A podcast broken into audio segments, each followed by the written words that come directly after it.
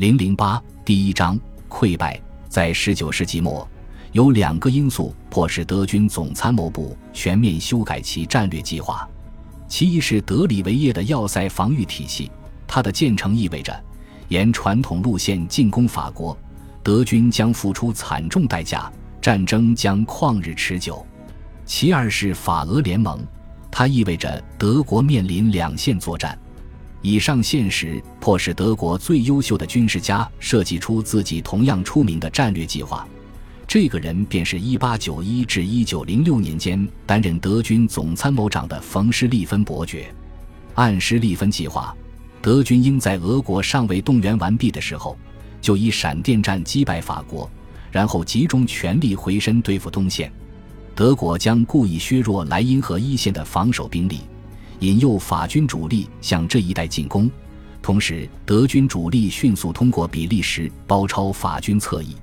德军将在巴黎以西执行巨型迂回动作，从后方包抄瑞士边境的法军主力。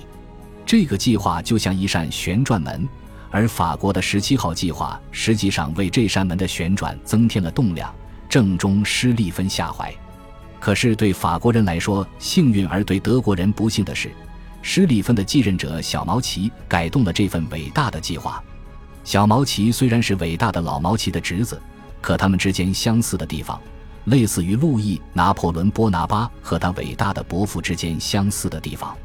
小毛奇的意志不够坚强，又半心半意。他是一战期间一系列自取灭亡的平庸统帅当中的第一位。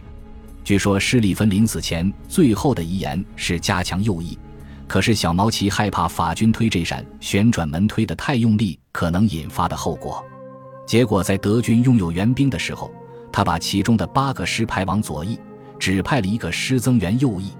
更糟糕的是，他削弱了东线战场的掩护兵力，结果在马恩河战役的紧要关头，却不得不抽调两个军去东线拯救东普鲁士，因为俄军的威胁大大超过了预期。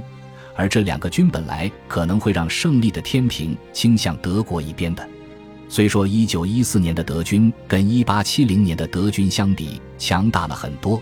可前者是大棒，而后者则是轻剑。德军在一战中没有进行过在萨多瓦战役中针对奥地利那样的佯动。如果说法军当中政治和宗教对军官晋升产生了恶劣影响的话，那么德军当中的等级制度也阻碍了像鲁登道夫那样出身寒微的优秀军官的晋升。德皇身边的人惯于愚蠢的溜须拍马，在进行图上演习的时候。德皇指挥的一方总是会大获全胜，这也对德军产生了负面的影响。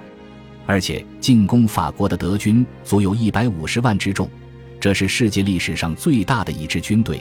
像小毛奇那样能力平庸的人是很难有效的指挥这么庞大的一支军队的。德军的优势主要在于优秀的士官阶层、后备军系统以及先进的武器。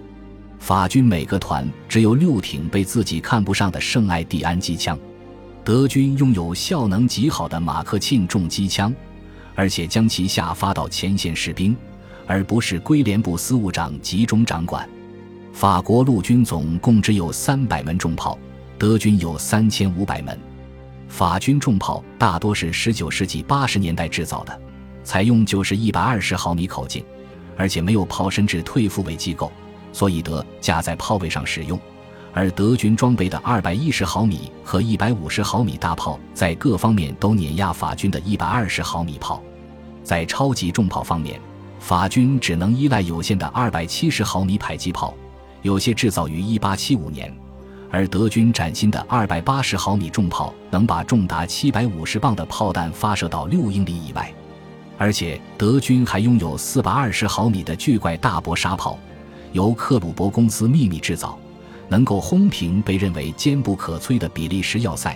后来，这些重炮让凡尔登的守军闻风丧胆。